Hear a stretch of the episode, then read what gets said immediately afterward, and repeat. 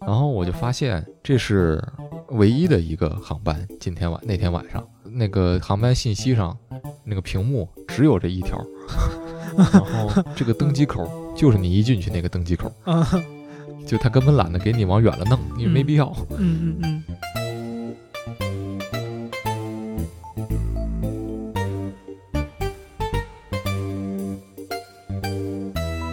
Hello，大家好，我是天宇杰基 Hijack，大家好，我是天宇风之无书的大白。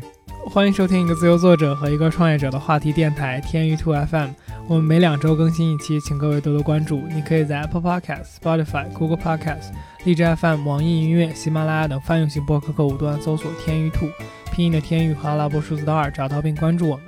本台的微博和推特账号现已上线，同样搜索“天宇兔 FM” 可以找到我。特别提醒各位，我们的哔哩哔哩账号现在也上线了，同样搜索“天娱兔 FM” 可以找到我。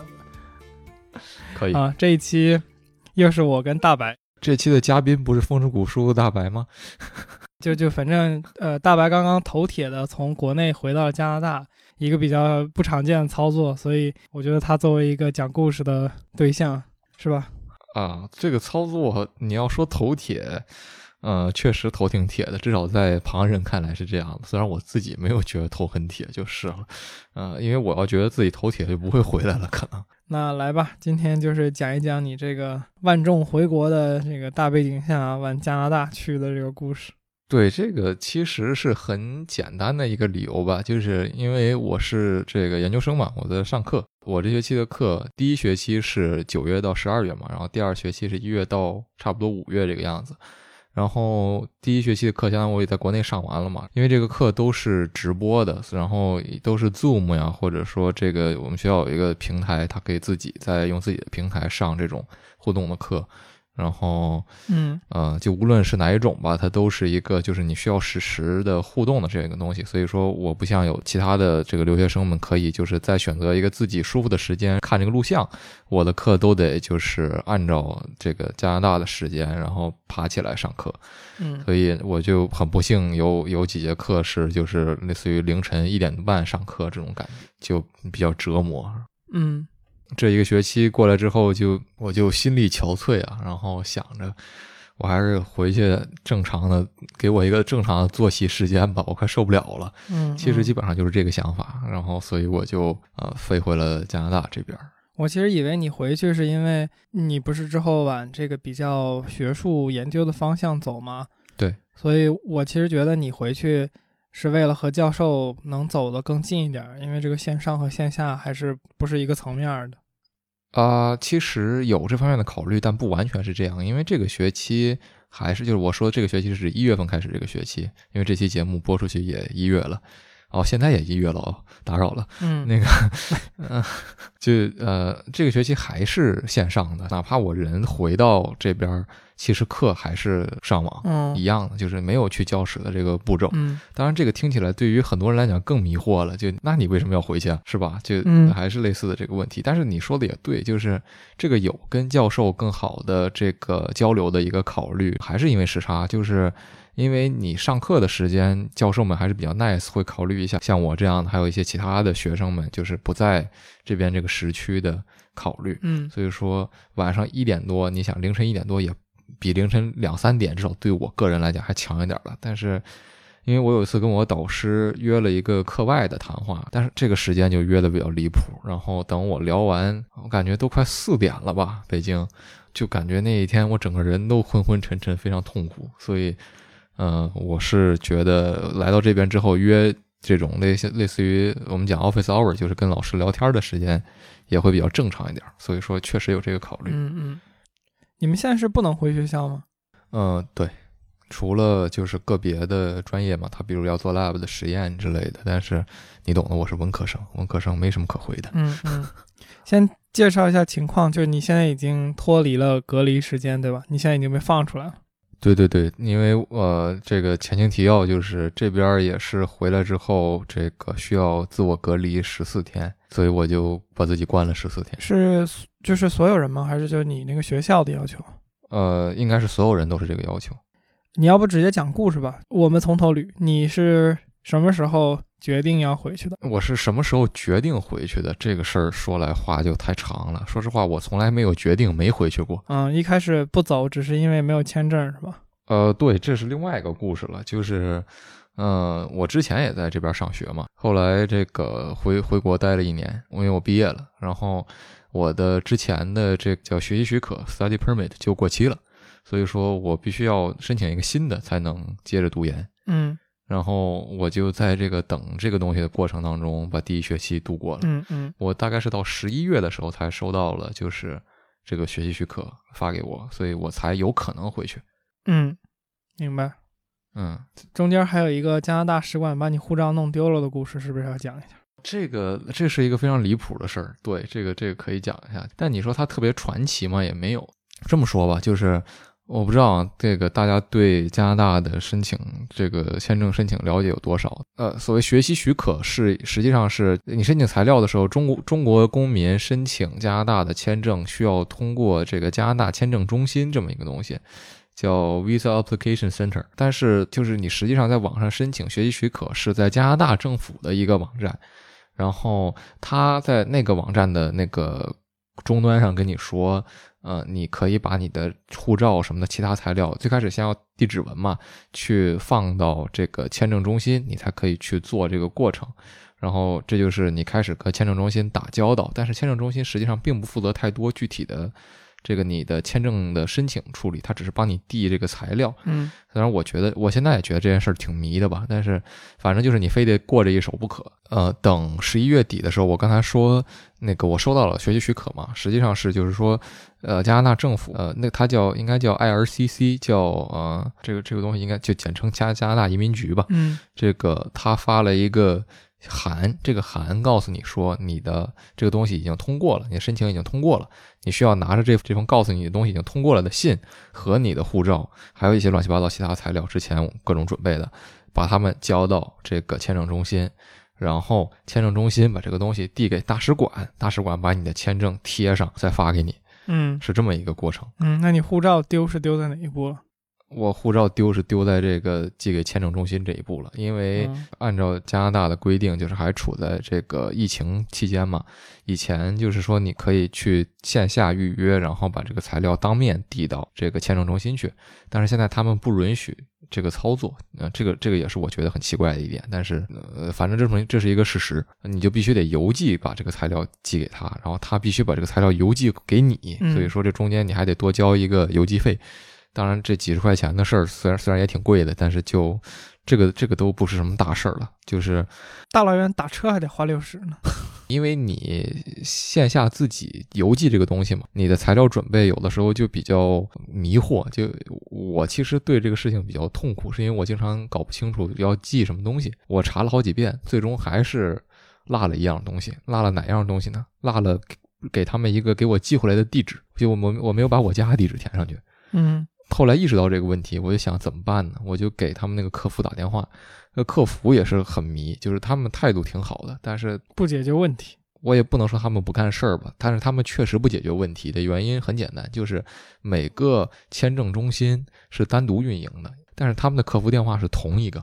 哦，我明白了，就像你点肯德基的外卖，然后你想联系一下那店家问什么情况，然后是总机接的，这件事情就变得无限复杂。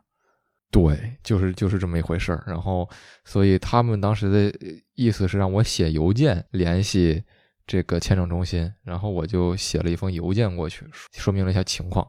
然后他们告诉我，我们没有收到你的申请。但是这个 时候，据我寄出去，据他们收到，已经过了大概有三四天了。我当时是顺丰过去的，因为当时我实际上其实是带着材料当面去了一次那个签证中心。他们告诉我人都已经到了，他们告诉我不行，你必须寄过来。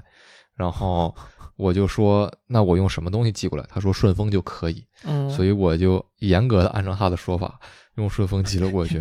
这个，嗯，然后他们严格的把你的护照弄丢了。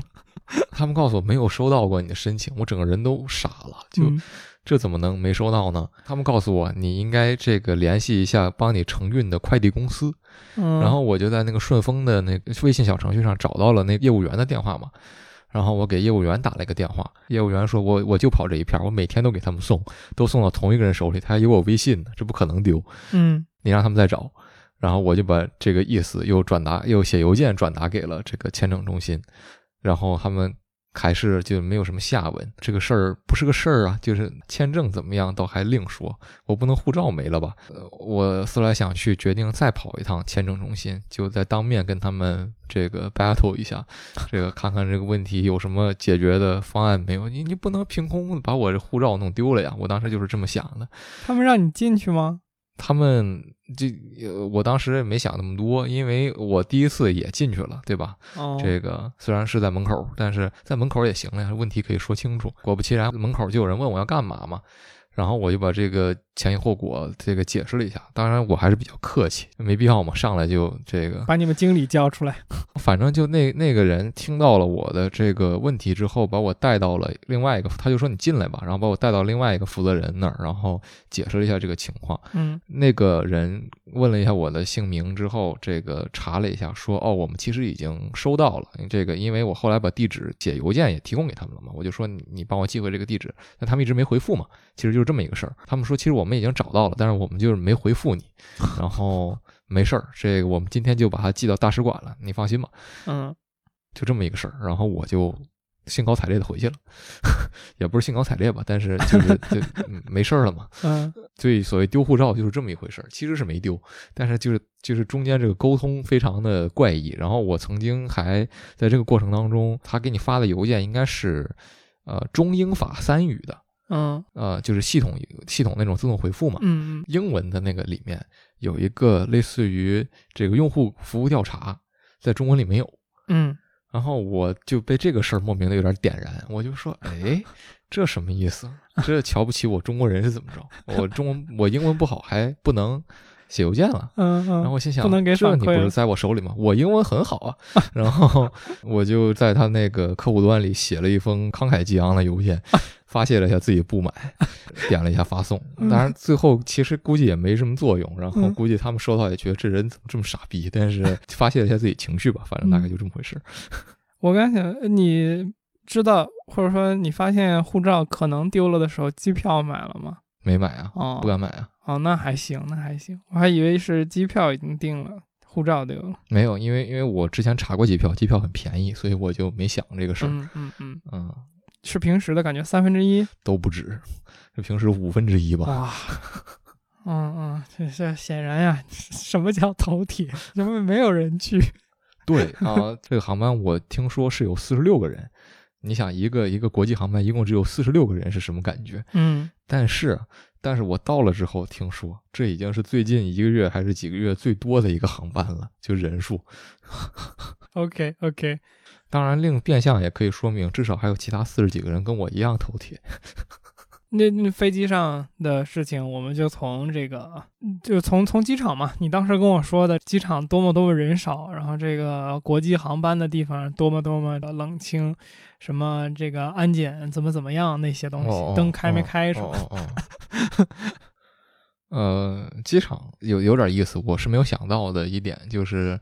我在那个柜台办行李嘛，啊，就这个航班是晚上十一点半起飞嘛，我到机场的时候是九点不到九点半，九点多一点吧。然后办行李呢，人呢就不给我办，我前面还有一个，就是我我当时是第二个，这哥们儿就在这前面跟这个这个地服聊天儿，地服看到了我，告诉了我，先生您稍等一下，我们的机器九点半才开，那前面这个人也没办，因为他没办呀，所以他就在跟跟那个地府聊天啊，我就只能排他后面嘛。哦 OK，所以就我们就等着，等到九点半，这哥们儿很快就办完了，估计早就办完了。就是因为那个进到大家坐过飞机应该都知道啊，就是呃你的那个行李会给你打一个行李条，贴个签儿，然后顺着机器进到那个后面去嘛，对吧？就这个大的东西没开，虽然条什么的早都打完了，就是东西过不去。嗯嗯那他就在那儿等着，等他很快进去了，然后就轮到我了。我以为这是一个很快的事情，但是不是？原因是这个地服工作人员嘛，他细致的检查了我的各种旅行文件，嗯，从护照到我的那个学习许可确认函，再到我的录取信，然后 这个在读证明嗯这些，因为这些都这些都是官方需要的材料嘛，就是所以我都准备好了。嗯但是我还是很惊异的，就是他把这些东西真的都看了。我原本以为，即使你懂的，一般出国办行李，他也就是看一下你的护照，然后看看你有相应的签证，嗯就对了。对，像当时正常的情况下出国留学生的话，基本上就是看一眼你的签证，然后看一眼你的留学的那个，呃，美国那边是那个 I 二零，我不知道你那边是什么，基本上就看两个文件就可以出去了。我之前的经历基本上就是看一眼签证就行了，嗯所以他细致的检查了我一遍，然后我感觉就跟那个你那个海关那个移民检察官一样，嗯嗯，被盘问了各种。但为什么你出去他还要又不是进来？啊，我感觉我感觉他他国内的这边应该是把守你进来吧？这就是我迷惑的地方呀。可能嗯他们是替那边办事儿吧，就是也许是对方就是加拿大要求你做这个审查吧，他可能就必须做这个嘛。嗯托运完行李，我原本就等着进去，就是安检呀、海就是海关啊之类的这些东西嘛，但是还是不行，告诉我对不起先生，您得接着等，还没上班呢。这个他们又还没上班呢，然后我应该是十点吧，好像是嗯，这个他们终于上班了，我就进排排完队，然后当时当时是要填一个类似于国务院什么出入境安全码，嗯入境填很 make sense 啊，就很很可以理解，但是出境其实也要填。嗯填完一通之后，反正也是大概是有一个什么码，然后在海关扫一下，证明你这个人滚了，嗯大概是这么一回事儿。嗯，我就过完这一套，就等着排队过那个边防嘛。就这个过程就排上队了。嗯、排上队了呢，我就发现有一对空乘和机务人员嗯从我们旁边进去了。原来他们也刚到。嗯，他们当然优先嘛，然后就等他们挨个办完了之后，他们在我们面前走了过去，我们的队伍开始缓缓的移动了。当然，一共就那么几个人，也所以你们跟他们连窗口都是一个。一共就一个窗口。OK，好吧。对，然后你反正也没几个人，就等呗，然后很快就进去了。然后就过了过了海关嘛，这个边防什么都挺快的，嗯，就到了候机楼那个口嘛。比如说你是第多少号登机口，你就到那附近走嘛。嗯然后我就发现，这是唯一的一个航班。今天晚那天晚上，那个航班信息上那个屏幕只有这一条，然后这个登机口就是你一进去那个登机口，啊就他根本懒得给你往远了弄，因为没必要。嗯嗯嗯 然后其实当时还有几个应该是刚准备下班的那个免税店的工作人员吧，我感觉他们这一天也是啥也没干，因为估计也没航班。哦，所以国际那边的免税店还是开着的，白天。对，反正至少哦我去的那个那次是。OK，到那儿基本上也没过了多一会儿吧，就上飞机了。嗯这个过程都挺正常的，就是都挺普通的，除除了呃空空乘会给你拿个消毒液洗个手啥的。嗯嗯嗯、空乘当时我原本以为他们会穿着防护服之类的，但是其实并没有，他们戴着护目镜，然后手套，但是并没有穿防护服。嗯这飞机一路上没有什么特别的故事，唯一有点意思的就是我刚才我说那个空乘没有穿防护服嘛，嗯哼等还有四十分钟，就是飞机已经开始下降，什么他会说那一套东西吗？什么飞机已经开始下降，请您这个调直座椅靠背，收起小桌板，打开遮光板，什么这些东西，然后系好安全带之类的。嗯，然后就是什么娱乐系统已经关闭，然后卫生间也将暂停使用。很熟练，报上菜名了是吧？继续，就这个时候，这个在这之后，按理说就空乘就没有任何服务给你了嘛，嗯他们就把防护服换上了。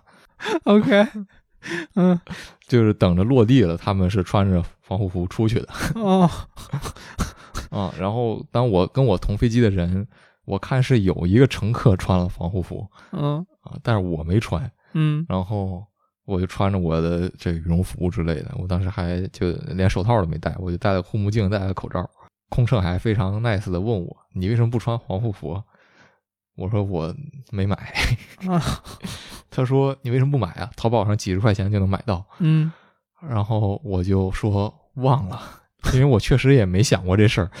嗯，其实我当时一就是嗯你走的时候，我还想过类似这个问题，就是后来我一想，这个实际上从国内走的这一飞机人，应该理论上都挺安全的。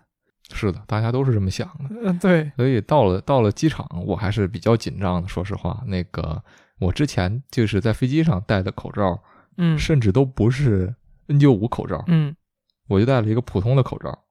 然后等我下了飞机，我还特意换了一个 N95 口罩。OK，把我的护目镜戴上。我的护目镜是刚刚其实下飞机的时候才戴上的，因为你戴这玩意儿戴十十几个小时，谁也受不了。嗯所以我其实之前一直都在飞机上都没戴的，嗯嗯，下了飞机才戴上。在机场里，这个我就想等过边防嘛，过海关，然后按照我之前的经验，就是因为当年我第一次来的时候是。呃最开始刚才说，就是学习许可是一张确认信，嗯你实际上是要拿着这个确认信，第一次在登录的时候进到类似于移民审查的一个小黑屋里，嗯审查官随他的心情问你各种问题，调阅你各种文件之后，把这个实际的学习许可批给你，就是那张真正叫学习许可的纸，嗯你在那个时候才能拿到。然后我的心情多少是有点忐忑的，因为你不知道啊、就是他会问你什么问题。我理解，我我我人生唯一一次被海关扣，不叫扣吧，就是被海关拉到 detention 一样的那种位置的一次，就是在你们这个叶子国。我在美国 来回这么多回，从来没有被被质疑过。然后去你们那边的，带着我爸妈，第一次就被 detention 了。结果呢，就是拿完行李之后，我就准备去到那个就是审查的那个小黑屋里了嘛。到了那儿之后，我我把这个护照啊，还有各种材料递给那个检察官之后，他就让我在旁边座位上等着。那他让我等着，我就等着喽。嗯哼，这个时候，后面的这个又来了一个人，他应该是就是新的加拿大移民，就是刚登陆的移民嗯啊，英文不太好。那个审查官跟他说的东西他听不太懂，嗯，审查官看到我问我你会说中文吗？我说会，然后他就让我帮忙翻译了一下，我就简单翻译了几句。特别逗的事儿是，当时呃那个海关实际让我帮我帮忙翻译的东西，就是需要新移民提供他的那个确认函。嗯哼，我帮忙帮他翻译完，我一想，刚才那个检察官并没有要我的确认函呀，就是他当时应该是只拿了我的护照和学校的开的那个在读证明。嗯哼，然后我就问他，你为啥不管我要这个东西啊？嗯哼，就是他说你不一样，你坐着吧。然后我就觉得这事儿坏了呀，我就在那儿老老实实的坐着。嗯嗯，结果又过去两个人，等他们也办完了，还没叫到我，就是他们都过了，你没过。对，OK，我就不知道为什么。嗯然后他也没说嗯告诉我要干嘛。然后过了一会儿，我就看他叫了我的名字，嗯我就过去了。我准备都拿着文件夹，准备交要要要我给啥我给啥了。嗯他把我的护照和那张学习许可递给我，好了。然后你检查一下有没有拼错什么东西吧。，OK，然后我查了一遍，所有东西都是对的。嗯嗯，我就说我就可以走了。他说对呀、没有想到，然后我就走了。有点突然。这个比我想象的轻松，因为我走之前管那个我的那个系里要了各种证明嘛，因为啊、呃大家都说有各种证明比较周全嘛。嗯然后我的系里面的那个助手，不是助教，就是整个系的事务那个协调员一样的，秘书，对对对，类似于这种感觉。嗯就是他跟我说，之前前几天刚有一个我们同学回去，说被盘问了好半天，比这个平时要长得多。嗯所以我的 expectation，我的想法就是，哦，要比平时长得多。嗯，结果让你走了，你没想到。结果我在那实际上，虽然因为后面过去两个人，我觉得这个过程我等待的时候是很焦急的，实际上可能也就两三分钟。哦，OK，嗯，从我走下飞机到提完行李去小黑屋，小黑屋里拿完许可出来，接我的人到了，我出来坐上他的车，一共花了不到半个小时。嗯啊，那是挺快的。不过主要你你也没排队，我感觉一般我出去都是因为排队时间很长。呃，是就是没有排队嘛，什么都没排，然后其实也我也什么都没被问。嗯嗯，，OK，所以来接你的是学校是吗？呃，不是，是这个我们家的一个朋友。哦，就是还可以让你先接触到别人。因为很多人可以在自己家隔离嘛，就是你可以家人来嗯接你回去隔离之类的，嗯，你甚至可以坐公交车。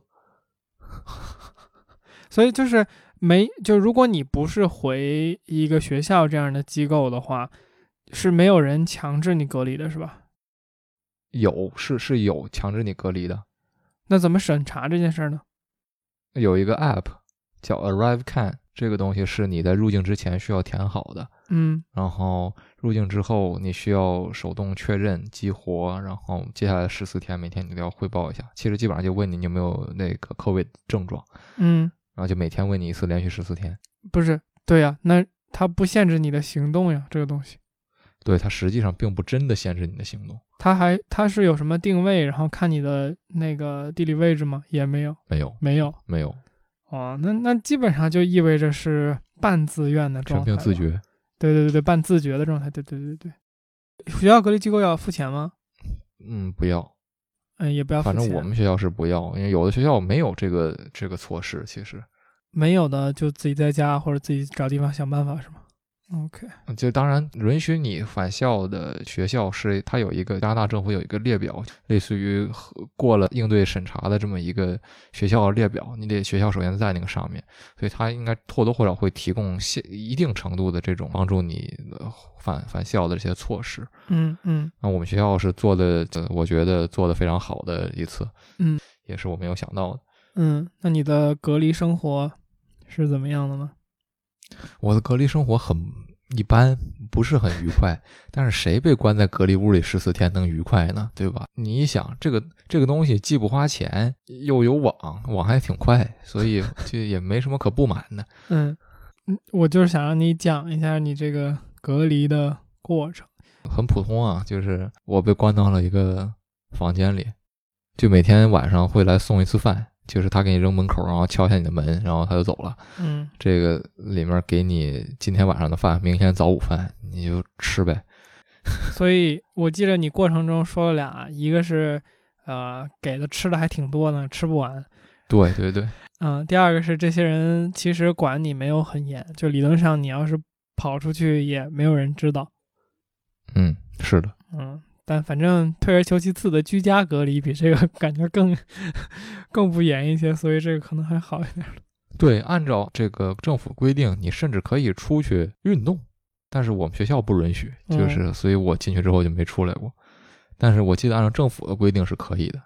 OK，然后现在你这个出来了，状态如何嘞？加拿大那边？没得病，不是，我不是说你，我知道你没得病，你这看着生龙活虎。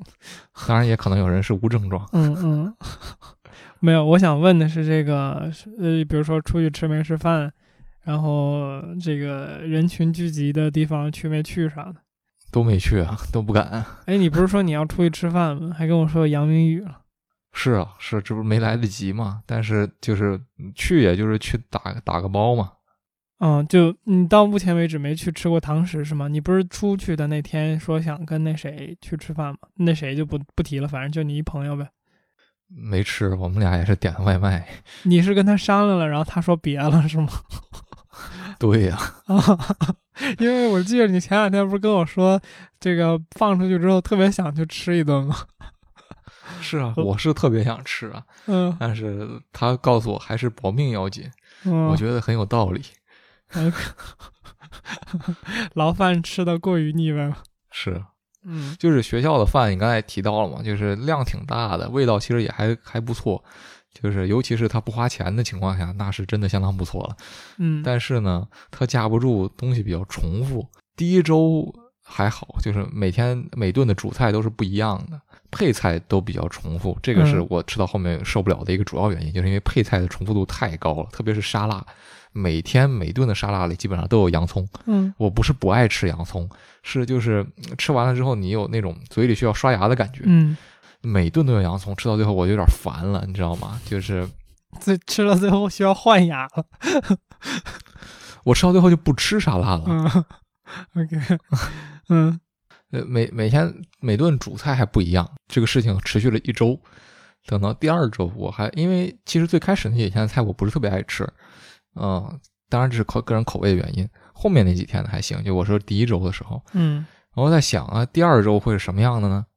现实给了我非常无情的打击，第二周的菜单跟第一周一模一样，就是没有任何区别，嗯每天跟每天，每顿跟每顿是一一对应的。嗯，一对应的。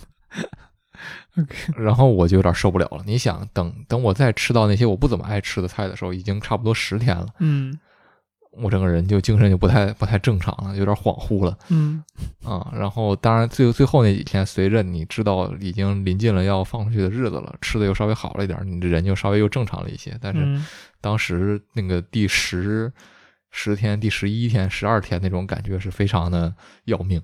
嗯，整个过程没有人就是什么做核酸检测、捅鼻子什么的，是吗？嗯，没有，是，呃，这个事儿正好提一下，就是我是也是前两天刚收到通知，学校群发的邮件嘛，一月七号开始，估计等这期播出去已经一月七号之后了，嗯嗯、回加拿大入境要有七十二小时之内的核酸阴性证明了，嗯但是之前还不需要，所以我回来时候还不需要，，OK，这个可能是应对英国最新爆发的这个变种的嗯嗯，一个策呃略。病毒吧，加拿大这边也停了跟英国的航班嘛。嗯嗯，你加拿大那边整体的感染量你有数吗？每天是几千吧，就是整个加拿大，反正这个这个量看你怎么讲，跟国内比当然是多的不能再多了，嗯但是跟美国比那就是少的不能再少了。所以我现在啊，前两天跟在日本的朋友聊天，跟日本比，发现东京每天都有一千了，我就觉得好像我们这儿也还行。嗯嗯，OK，当然，人嘛，人人永远是这个，你想比好，永远有比你好的；你想比烂，永远有比你烂的。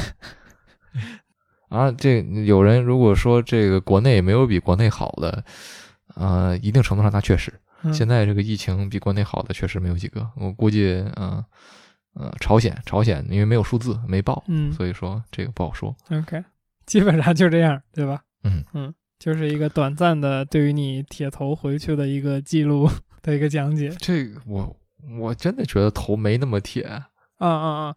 我说你过程中时不时给我发微信，感觉这一路还是挺有意思的，所以我就说我们这天天天请嘉宾，其实目的也是这个找到我们觉得有意思的内容嘛，然后包括了解一些未知的东西。但我觉得你你你现在这个旅旅程上面就充满了未知，所以莫不如拿过来讲一讲，就哦，是，就是你平心而论，家人肯定还是挺担心的嘛。嗯，不太正常的选择。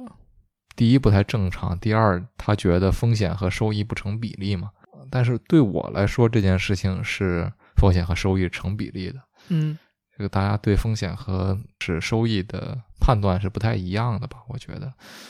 嗯当然，我也理解了，就是毕竟自己也所也是一个所谓的年轻人，这个特别是在家长眼里了，你对于这个想做的这个事情的呃渴望和就是你你想要更努力的做好你的这个，我对我来说是研究也好还是怎么也好，你觉得这件事儿很重要的。对家人来讲，这个事儿没有那么重要，嗯家人觉得反正你。